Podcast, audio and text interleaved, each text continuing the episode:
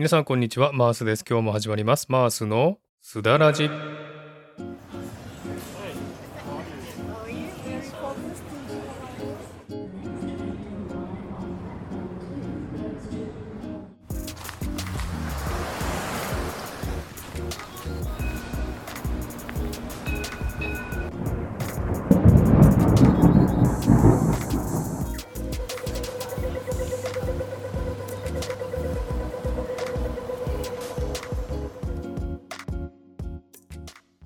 はい、えー、このマースのすだらじは一つのテーマに沿って台本なしのフリートークをするというコーナーです。気になったこと、考えてること、人生のこと、ちょっと重いテーマなど、その時その時にピンときた話ができたらいいなというコーナーです。すだは韓国語でおしゃべり、ラジはラジオ、おしゃべりラジオという感じで聞いていただければというふうに思っております。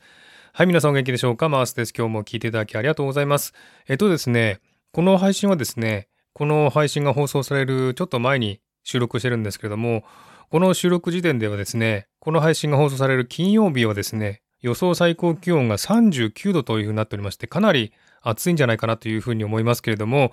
え今週はだいたいですね、30度超えの日が多くてですね、これからまたどんどん暑くなるのかなと思ったらですね、なんと来週はまた25度前後ということで、まだまだなんか夏らしくないなという感じがしてですね、まあ、涼しいのはね、すごく助かるんですけどもね、え、まだまだ真夏のギラギラの太陽は遠いのかなという感じがします。でも例年ですね、え、年末年始はかなり暑い日が多いので、これからね、もっともっと暑くなっていくというふうに思いますので、期待していきたいなというふうに思っています。皆さんのところはいかがでしょうかね？気温差に気をつけてお過ごしください。はい。ということで今回はですね、あなたは壁があったらぶち当たる性格ですか？というお話をしたいと思います。最後までゆっくりと聞いてくださいね。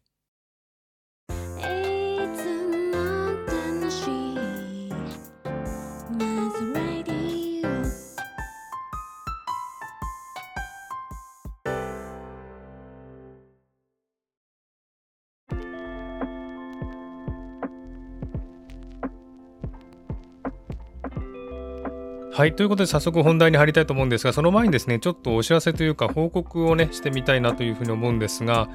えっとですね、このマースレディオの200回記念にですね、このポッドキャストをですね、YouTube でも配信するというふうに、え、宣言しました。そしてその頃からですね、YouTube の方に上げているんですけれども、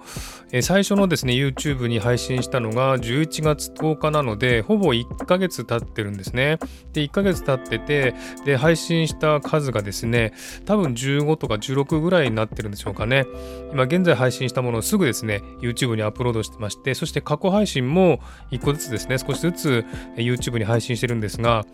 これがですね思った以上にいい結果を出してるなというのが感想です。で思った以上にっていうのはですね私はですねこの YouTube に配信しても視聴回数もですね1とか0とかばっかりだろうなと思ったし登録者数もいないだろうなと思ったしいいねなんかつかないだろうなというふうに思ってたんですが、まあ、視聴回数がですね一番最高で、まあ、100はいってないんですけどもね100はいってないんですけどもまあ50、60とか70ぐらいまでね聞いてくれてですねそしていいねもですね、必ず1件はついてまして、多ければ4件ぐらいついてる動画もありますし、そして登録者数もですね、なんと10人を超えているというですね、予想以上にですね、いい結果が出てるというのがね、感想です。えー、登録してくださった方、聞いてくださってる方ね、ここにもいると思いますけれども、えー、とても嬉しいです。ありがとうございます。これからもね、ぜひ、いいね、高評価、そしてチャンネル登録をよろしくお願いしたいと思います。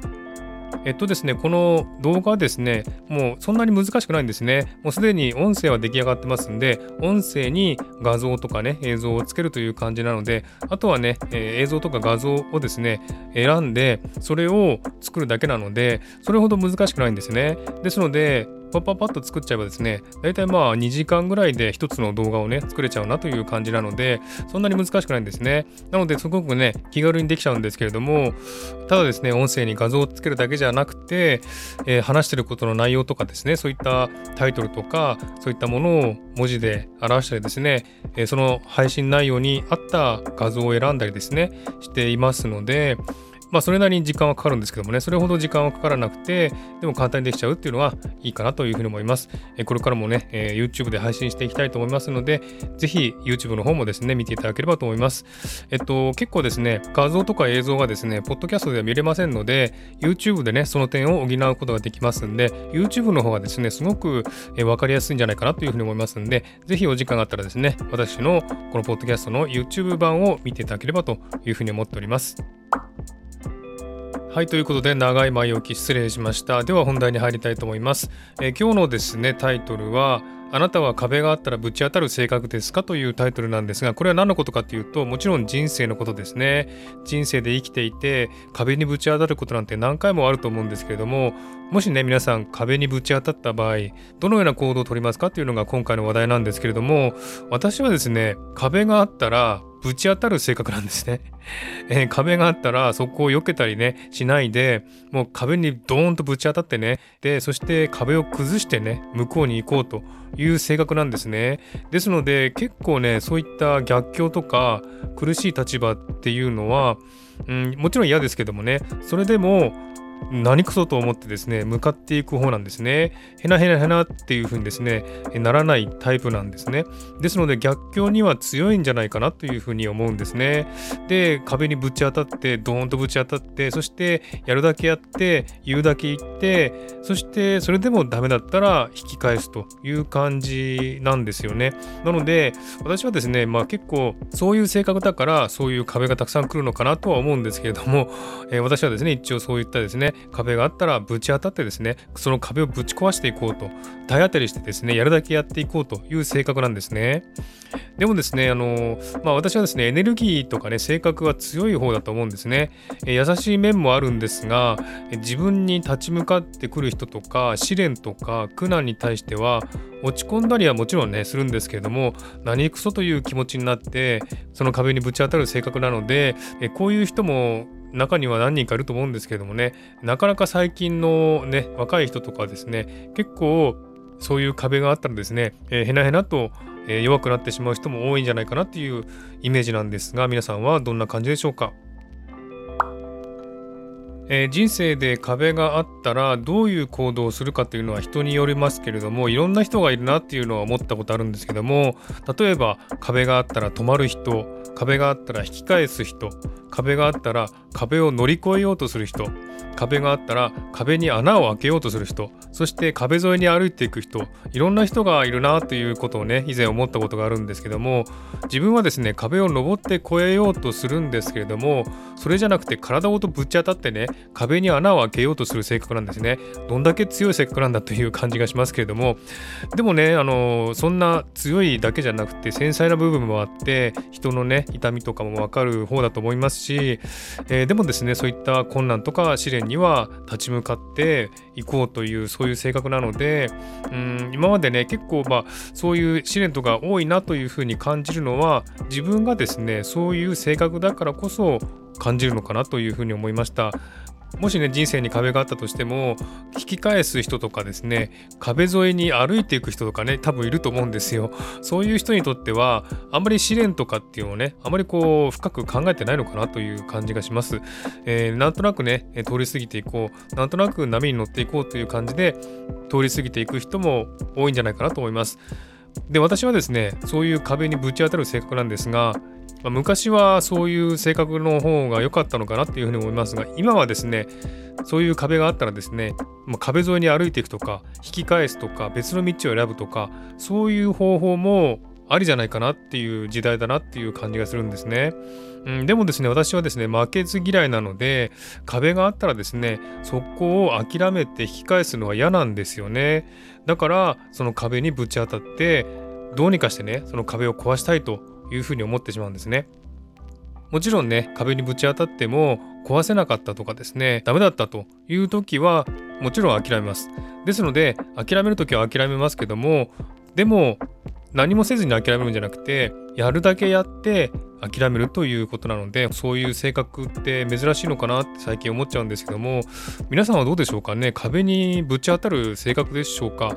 えー、ぜですね皆さんのことも教えていただきたいなというふうに思っています。